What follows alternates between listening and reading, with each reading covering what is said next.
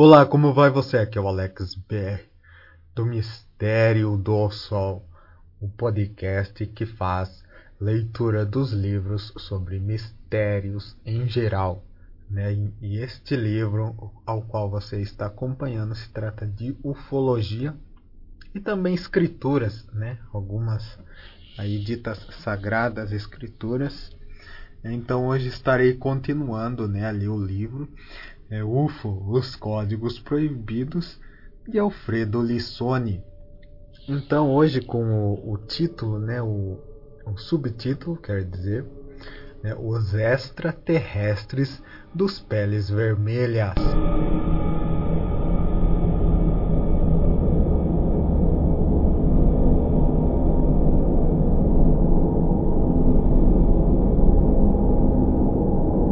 Então, no episódio anterior, né, episódio 19 da temporada 2, é, estava falando sobre o Billy Mayer, né, que alguns afirmam que ele filmava né, os discos voadores e que teve contato.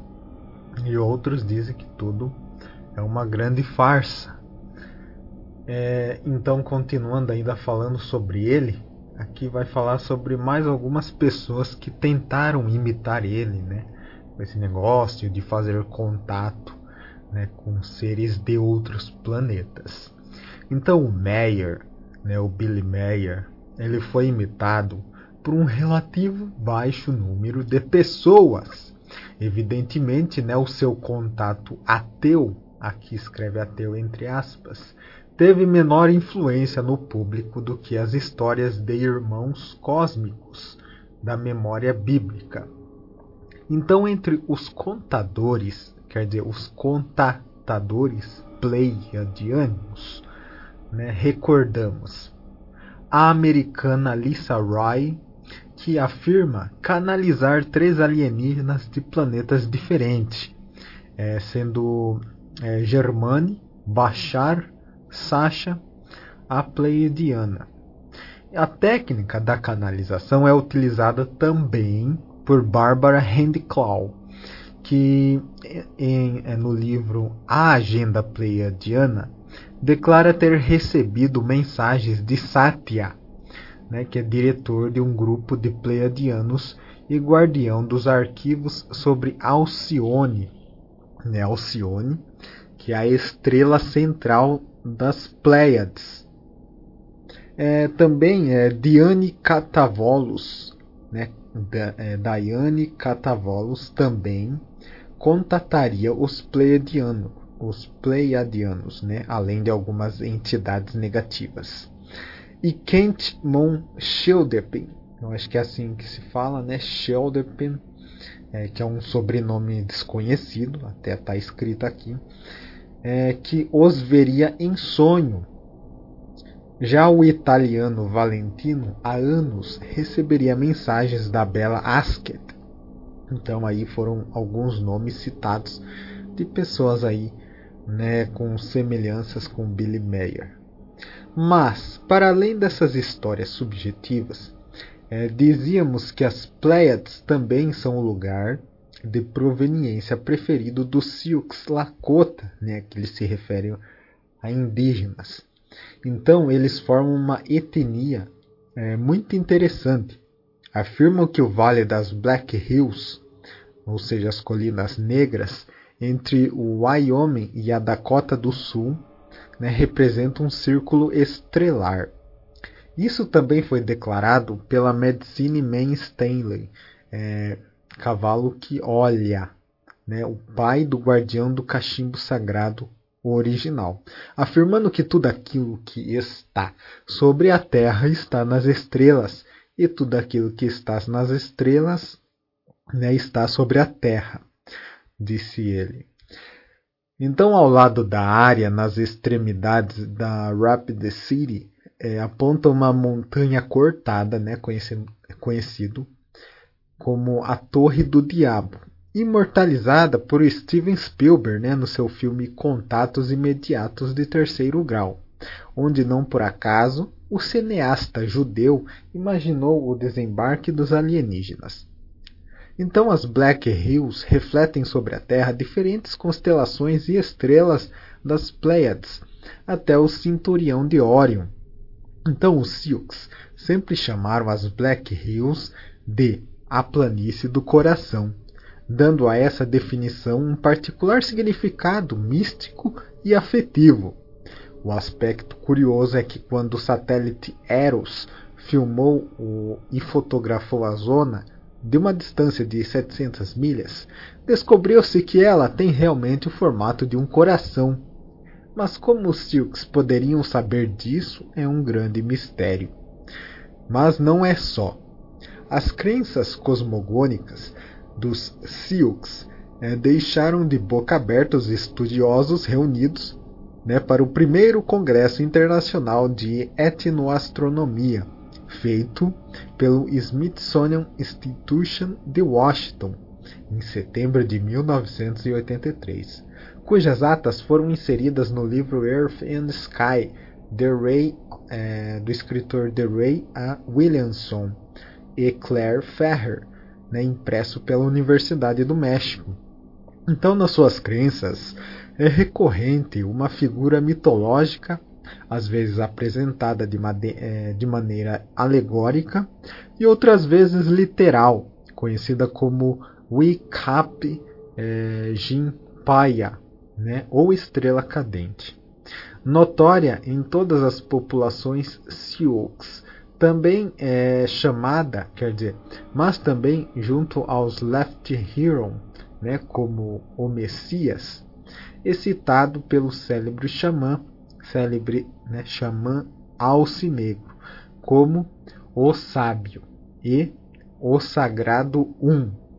Então, nos mitos dos nativos americanos, é, Chi, é, Chickashaw, né, vou até soletrar aqui que é melhor, C-H-I-C-K-S-H-A-W, Chickashaw, fala-se dos e, é, Nasha, né? ou seja, pequenas e potentes criaturas capazes de dar saltos incríveis e de se tornar invisíveis. Então, frequentemente, os Yaganasha são associados aos misteriosos desaparecimentos de seres humanos, que são levados para uma terra desconhecida, instruídos sobre ciências, é, ciências ocultas e então devolvidos à sua gente. Mas seres extraterrestres aparecem também nas lendas dos peles vermelhas Chotal. Né? Vou soletrar aqui C-H-O-T-A-W. Né? Outra tribo aí. É, que acreditam né, no, na luz afalaia, né, um ser que se assemelha de alguma forma a um homem, mas tem um rosto enrus, é, quer dizer, enrugado, os olhos muito pequenos e as orelhas um tanto quanto longas e pontiagudas. O nariz também é comprido. Então, na Lusa falaia tem muitos filhos, que quando são pequenos possuem um estranho poder. Durante a noite eles podiam tirar as suas vísceras e mais leves, né, os corpos tomam-se pequenos é, e luminosos, tornam-se pequenos e luminosos, e às vezes são vistos ao longo das margens dos açudes. Então, na Lusafalaia pertence ao tipo de criaturas né, que moram na, nas florestas, que os indígenas, é, os indígenas Catalba, Catalba né, chamam de os homens pequenos. Então, esses, é, quer dizer, esses, segundo as tradições orais recolhidas por George Langford, se comportam exatamente como os greys né, os alienígenas greys. Então ele disse: Às vezes levam embora as crianças. Uma vez levaram embora o meu irmãozinho. Quer dizer, aí conta né, uma, uma lenda indígena né, narrada em primeira pessoa. É, então é, levaram né, o meu irmãozinho e o fizeram sentar sobre o tronco de uma árvore em um açude. É, Chuparam-lhe o sangue do braço e um parente meu atravessou as águas para ir buscá-lo, e quando pegou, o pequeno estava quase morto. Né? Fecha aspas. Então a, a tradição dos homens pequenos é muito ouvida também entre os Cherokees, né? outra tribo aí, os Cherokees, assim como vários xamãs afirmam né, ter visto alienígenas ou ter sido levado levados né, até os céus. Mas essa, né, et etimologicamente, é uma crença típica do xamanismo. Então, o célebre homem de medicina, o alce negro, ou no original ali em inglês Black Elk, contou ao seu biógrafo, o John Neihardt, desta maneira a sua subida ao céu. Então, abre aspas, o que ele disse. Sim, aqueles foram dias felizes, mas terminaram. Fomos a Manchester e ali fizemos um espetáculo durante várias luas. Quando o espetáculo estava para deixar Manchester de manhã muito cedo, três outros jovens e eu nos perdemos naquela cidade, e a carruagem de fogo foi-se embora sem nós. Não podíamos falar a língua dos Wasishu, ou seja, dos homens brancos, e não sabíamos o que fazer, e assim continuamos a vagar pela cidade. Depois de um tempo, cruzamos com outros dois Lakota, que também tinham se perdido, e um deles sabia falar inglês. Disse que se fôssemos a Londres, poderíamos ganhar dinheiro em um outro espetáculo que havia ali. Então assim conseguiríamos voltar para casa. Estávamos todos loucos de vontade de voltar para casa. Assim, aquele que falava inglês comprou alguns bilhetes com o dinheiro que tínhamos e fomos para Londres de trem. O espetáculo se chamava Joey, o mexicano. Fecha aspas. Então era um espetáculo pequeno, mas ainda continua aqui, né? É, fecha aspas é apenas para o um nome aqui, título Joe o Mexicano. Mas ele continua falando. Era um espetáculo pequeno, mas nos dava um dólar por dia para trabalhar com eles. Depois de ter trabalhado por certo tempo em Londres, Joey, o mexicano, nos levou para Paris e ali fizemos esse espetáculo por muito tempo. Havia uma garota Wassichu, ou seja, uma branca, né, que vinha sempre ao espetáculo. Ela gostava de mim e me levou à sua casa para apresentar seu pai e a sua mãe. Eles também gostaram de mim e foram bons comigo. Eu não sabia falar a língua deles. Faziam alguns sinais e a garota aprendeu algumas palavras em Lakota. De Paris, fomos para a Alemanha e da Alemanha é, a um lugar onde a terra queimava. Havia um monte alto que terminava em Fórnia de Barraca e, e lá em cima queimava. Ouvi dizer que há muito tempo atrás uma grande cidade e várias pessoas desapareceram da terra naquele lugar. Eu estava cada vez mais com vontade de voltar para casa, porque tinham se passado dois invernos desde que eu partira. Não conseguia pensar em outra coisa, e no final isso me fez ficar muito doente.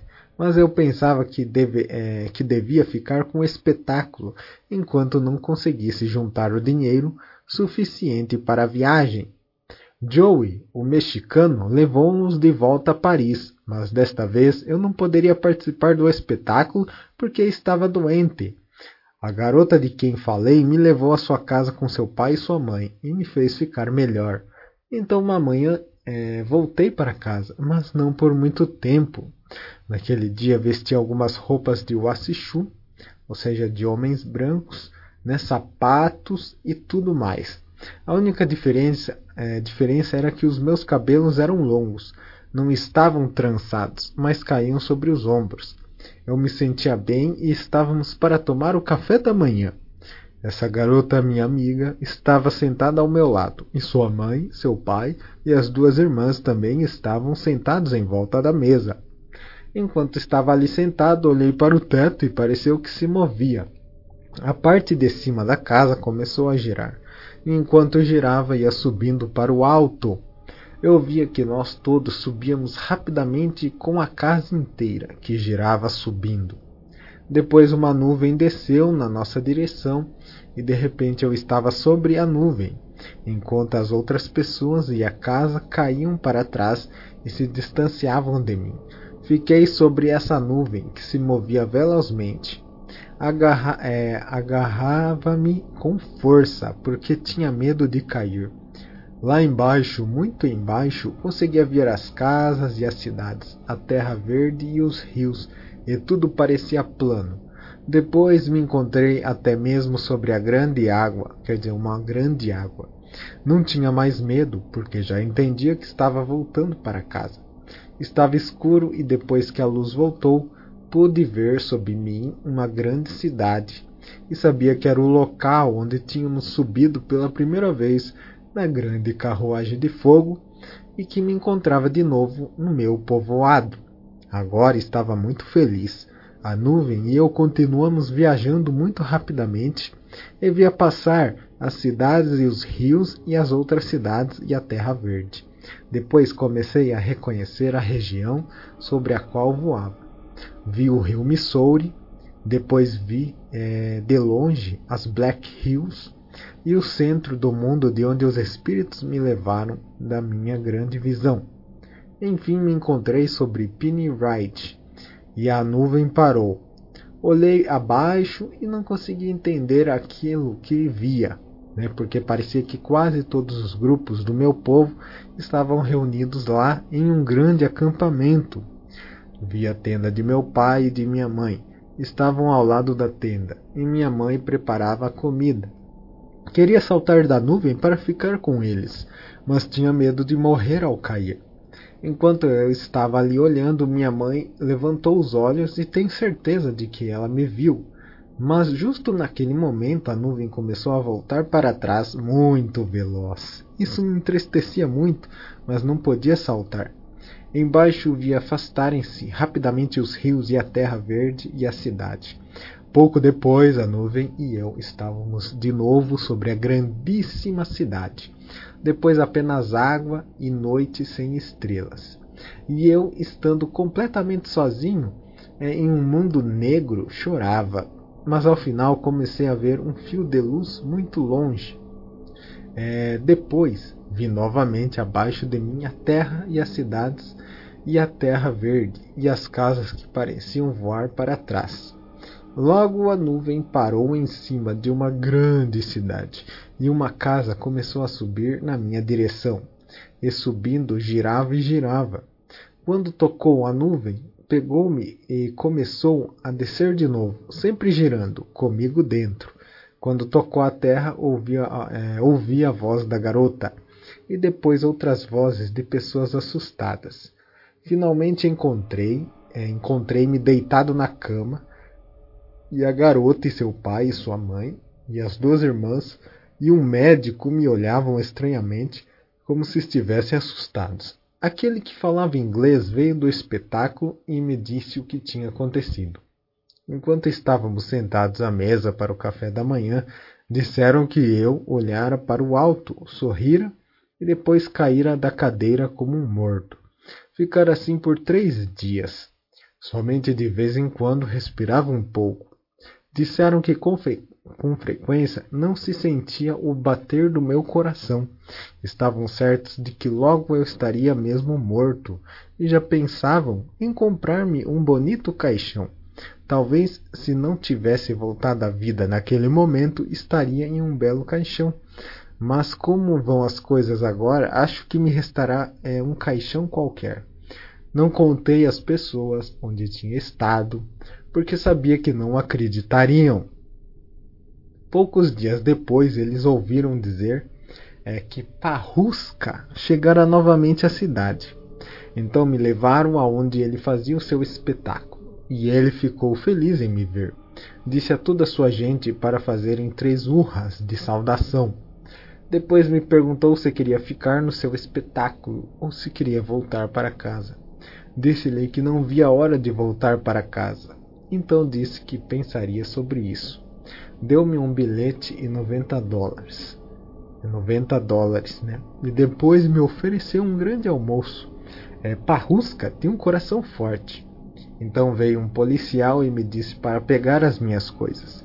Levou-me para a estrada de terra e na manhã seguinte tinha chegado a grande água e me fizeram subir em uma outra grande carruagem de fogo.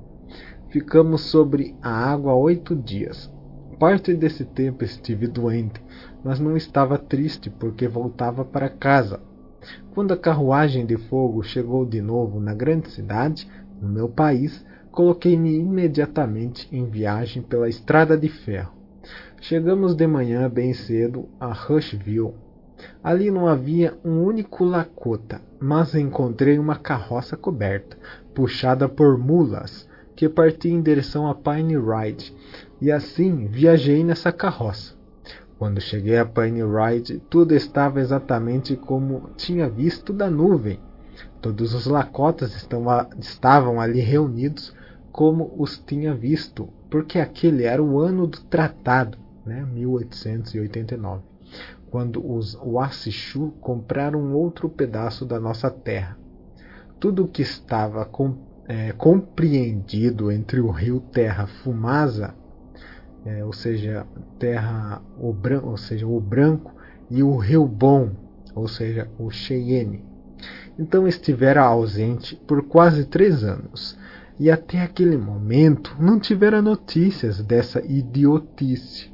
A tenda de minha mãe estava exatamente onde a vira do alto da nuvem, e outras pessoas estavam acampadas no, no local em que as vira. Os meus pais estavam muito contentes e minha mãe começou a chorar de felicidade. Eu também chorei. Já era um homem feito, mas comecei a chorar. Fecha aspas. Está gostando do podcast Mistério do Sol? Você pode ajudar com o trabalho doando uma pequena quantia. No link da descrição deste episódio está as opções de doação. Com a ajuda estará incentivando a produção de episódios mais complexos, tradução de artigos raros e leitura de livros que você gostaria de escutar. Novidades exclusivas para o povo brasileiro em apenas um podcast. Deus te abençoe. Então aí foi o depoimento, né, é, do Alce Negro. E terá sido após essa impressionante experiência né, do, que o Alce Negro começou a acreditar em extraterrestres? Não sabemos, mas ele deixou uma prece ao grande espírito, recuperado pelo ufólogo George Andrews, na qual o chefe indígena diz: Exist, é, Exististes desde sempre, e antes de vós havia o nada não há ninguém para se rezar além de vós. Os povos estelares dispersos no universo são vossos, assim como vossos são os cabos das ervas que crescem sobre a terra. Dia após dia, vós sois a vida de todas as coisas. Fecha aspas. Então, nazedo é o termo pele vermelha, para indicar os alienígenas. Então, entre os indígenas Hopi, Apaches e Cherokees, permanece a lembrança de antigos relatos sobre deuses vindos do céu, que teriam trazido para eles né, as leis, as suas experiências, a sua ajuda e que, uma vez retornados para o céu, ficariam em contato né, com os ministros do culto das tribos.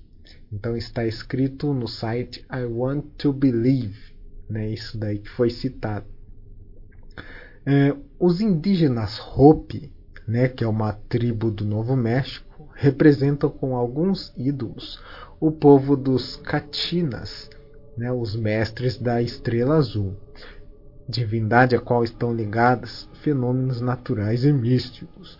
Os Hopi indígenas de origem maia afirmam que os Katinas são seus civilizadores, os mestres vindos das estrelas em tempos anteriores para, é, para presentear a civilização por meio de mensagens que são até hoje encontradas nos cantos e nas danças sagradas os estrangeiros é, desceram, de, é, desceram sobre a terra naquele que os peles vermelhas chamam de o tempo da criação.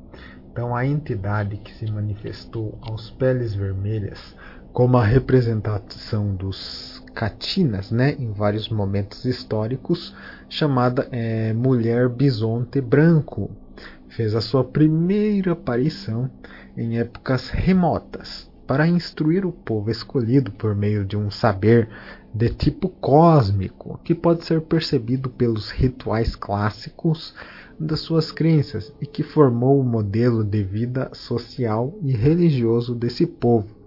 Então, a utilização da roupa branca nas cerimônias deve-se justamente à tradição ligada à mulher bisonte branco. Esse culto existe em todos os, os diversos ramos linguísticos dos indígenas, né, dos indígenas Hopi, né, ou seja, o Taruan, Querezan, Zuni e Uto Azteca. Essa entidade né, teria prometido retornar antes da mudança que os Hopi né, es esperam, adorando uma pedra conhecida como Pedra da Profecia, na qual foram esculpidas ao longo do tempo as diversas épocas históricas e os acontecimentos futuros que interessariam a humanidade.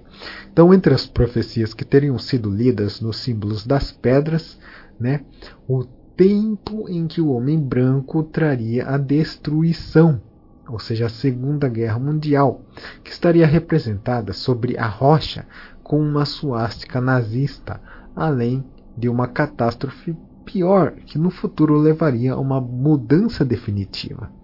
Com base no que afirmou os Hopi, essa pedra foi trazida pessoalmente pelos mestres das estrelas para sua tribo. Pressupõe-se, portanto, um possível, real e antigo contato com uma civilização avançada com capacidade de prever acontecimentos futuros. A utilização das penas nos trajes indígenas também estaria ligada a um culto de origem estelar. As tradições né, Hopi afirmam que esses costumes vinham das estrelas e foram iniciados com a raça dos Aku, né, A-K-H-U, Aku, os homens pássaros né, portadores do fogo. Nos trajes usados na dança do fogo, os Hopi né, portam dois discos nas costas, que durante a cerimônia rodam e saltam. A simbologia oficial Hopi associa é, associa-os ah, quer dizer, associa-os ao fogo, né? Mas Robert Morgan, é, Robert Morning Sky, que é o chefe, chefe da tribo Lakota Sioux, afirma que eles representam alguma coisa diferente do fogo. Sinais do mesmo tipo se encontram em esculturas da área mexicana, deixadas pelas populações e que certamente devem é, ter tido uma mesma origem. Em Tiahuanaco e em Tula, as estátuas apresentam alguns discos nas costas que nenhum arqueólogo né, soube interpretar. Né? A resposta para as tradições Hop deve ser procurada no antigo contato que essas culturas tiveram no passado.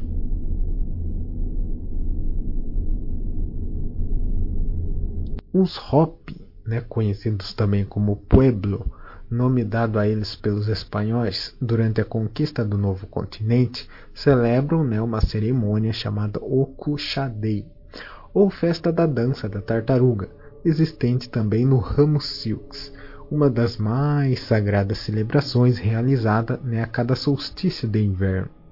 O canto que acompanha fala de dois Katinas vestidos de branco que vieram para trazer ensinamentos a bordo de uma enorme tartaruga. Ela é considerada um animal sagrado justamente porque está ligada ao culto ancestral que diz respeito ao meio pelo qual os Kitinas se, manifest, é, se manifestaram né, aos indígenas dedut, é, dedutível a aproximação entre a enorme tartaruga sagrada e o objeto voador, cuja descrição se encontra na linguagem de um povo que vivia em harmonia com a natureza. A adoração da tartaruga Hopi é também observada em outras culturas que, apesar de diferentes, podem ter sido contatadas pelos mesmos seres evoluídos. Monumentos com representações desse animal são encontrados também no México, em Uxmal, onde a casa de quer dizer, a casa da, tartura... da tartaruga está decorada com representações pic... é, pictóricas dela. E a Chichen Itza, onde era considerado né, animal sagrado e, portanto, totêmico. O Itzaman, é, o o principal deus da cultura dos Itza, no México, é representada em um baixo relevo que o mostra saindo do casco de uma tartaruga. Aqui também as duas culturas se completam né, mutualmente, fornecendo indícios claros sobre o chamado paleocontato. Então, uma outra lenda presente, é presente né, nos vários ramos dos indígenas da América é a queda do pássaro do trovão. Esse mito também parece recordar a moderna fenomenologia UFO. Ela relata que há muito tempo dois caçadores, seguindo o curso de um rio durante uma caçada, chegaram ao lago situado em cima do monte então, tendo escurecido, prepararam-se né, para enfrentar a noite, cobrindo-se de folhagens para não sentirem frio. Mas enquanto dormiam, um barulho atordoante, que parecia vir do lago, os acordou. Voltaram-se e viram abaixo do nível das águas um enorme pássaro que parecia subir para a superfície. Quando veio à tona, os dois caçadores observaram um raio sair do bico e um impetuoso trovão sacudir a terra enquanto ele parecia abrir as asas. Subia cada vez mais, gerando raios ao redor, seguidos por um urro, voltando depois, de repente, para submergir novamente. O rumor dos trovões e os raios foram ouvidos durante um tempo, até quando restou apenas um borbulhar de águas na superfície.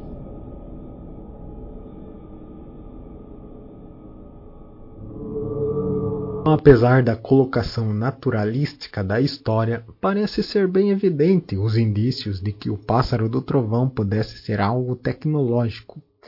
A ele estão ligadas também algumas entidades.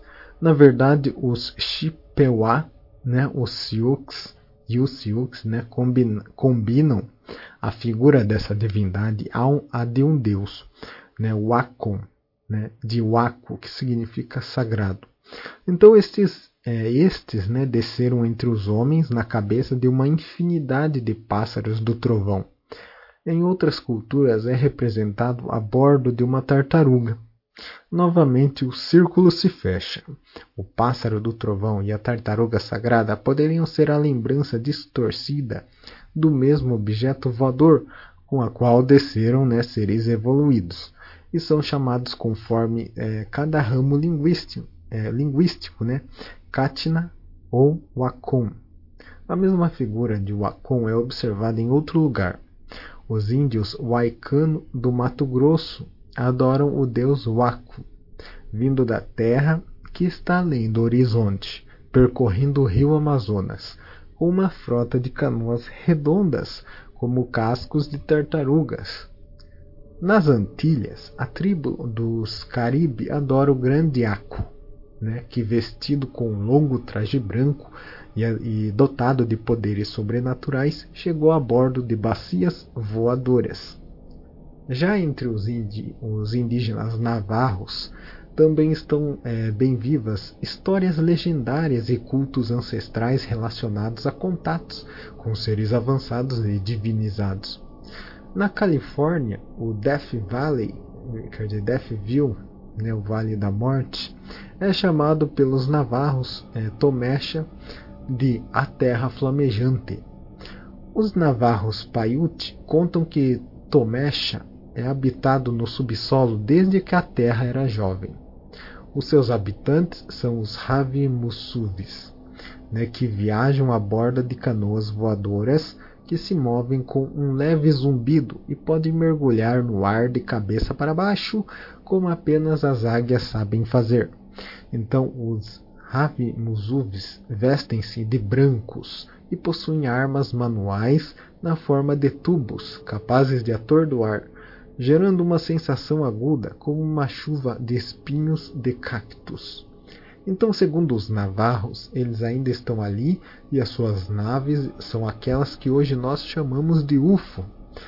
Essa, essa história foi contada em 1948 por Ogamak, né, que é um xamã navarro, e relatado na Fate Magazine, né, que é uma revista aí, em 1949. Então as correspondências com a fenomenologia UFO são notáveis.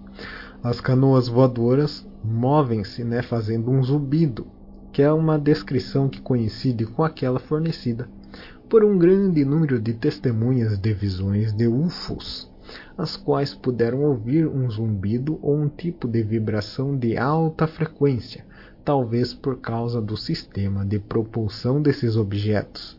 O movimento de mergulho no ar, que apenas as águias sabem fazer, poderia estar relacionado à sua capacidade de mover-se com manobras é, repentinas e improvisadas.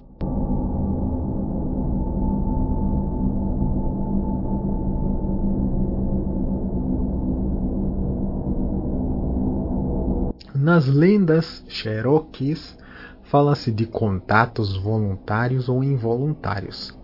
A mais interessante fala de um grupo de caçadores que, acampados durante a noite nas montanhas, vê duas luzes no céu similares às estrelas. O fenômeno não se repetiu na noite seguinte, por isso, depois de ter discutido sobre o acontecimento, decidem ir de manhã né, ao lugar onde está, é, quer dizer, onde estas pareciam desaparecer. Então, depois de muito procurar, encontraram-se diante de duas estranhas criaturas, grandes e redondas, cobertas de pelagem ou plumas, da qual saía uma cabeça semelhante a uma tartaruga. Quando o vento soprava, as plumas se agitavam e espirravam centelhas.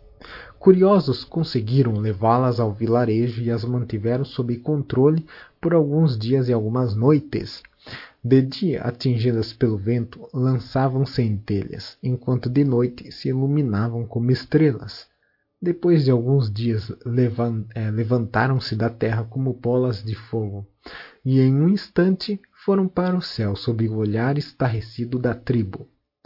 Então, eis que retorna a tartaruga, a bacia cósmica, o voo, ao lado de outros elementos interessantes, como a forma arredondada, né? a, par a partida vertical, a luminosidade noturna e as centelhas.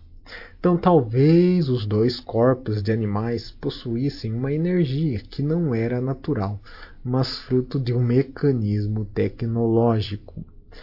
Até aqui são tradições, mas nos últimos anos alguns nativos americanos é, começaram a demonstrar conhecimentos e eventos mais recentes em que foram protagonistas e que se ligam à história do seu povo. Robert Morning Sky, né, no seu livro é, The Terra Papers, né, e The, é, quer dizer, chama The Terra Papers: The Hidden History of Planet Earth ou seja, os documentos da Terra, a história secreta do planeta Terra. Então ele sugeriu neste livro uma interpretação da história do homem. Ele relata como seis jovens indígenas Hopi, né, em 13 de agosto de 1947, um mês depois de presumido, né, quer dizer, do presumido acidente de Roswell, foram testemunhas do encontro de um UFO caído e de um alienígena que sobreviveu. Eles recuperaram o ser e o curaram, dando-lhe o nome de Estrela Maior, em homenagem ao seu planeta de origem. Em troca, o alienígena contou aos Hopi a verdadeira história do planeta Terra. O avô de Robert Morning Sky seria uma das seis jovens testemunhas né, do acontecimento e contou como a humanidade não teria nascido de modo natural, mas teria sido modificada geneticamente. É, Robert Morning Sky né, afirma que se hoje é, temos consciência e experiência, devemos isso justamente àquela intervenção externa. Os conceitos aqui expressos ligam-se ao que foi afirmado por Zecharia Sitchin né, sobre o Gênesis sumério e os Anunnaki. Uma afinidade anterior entre os conhecimentos dos pele vermelhas e as tradições sumérias estudadas por Sitchin é observada nas afirmações dos Hopi sobre um corpo celeste especial. Kashima Nagasho, segundo o que conta os Hopi, deveria né, aparecer no final desse ciclo, né, ou seja, os indígenas dividem a idade da Terra em ciclos, e este seria o quinto. Ela é uma estrela luminosa de aspecto azul e com uma cruz sobre a face, É, Nibiru, segundo é, Zitchin, o 12 planeta né, do sistema solar, era representado pelos sumérios com o símbolo da cruz.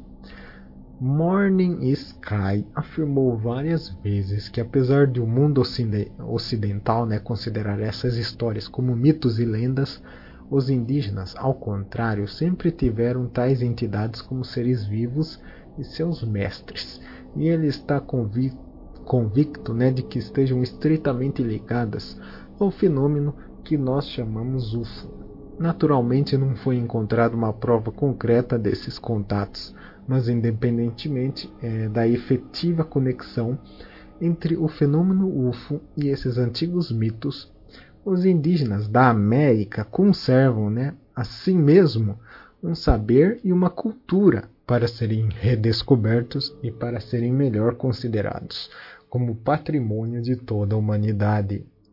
Dan Kachompa, né, um chefe Hopi, também acreditava que os outros planetas fossem habitados e que as preces dos peles vermelhas fossem escutadas lá em cima.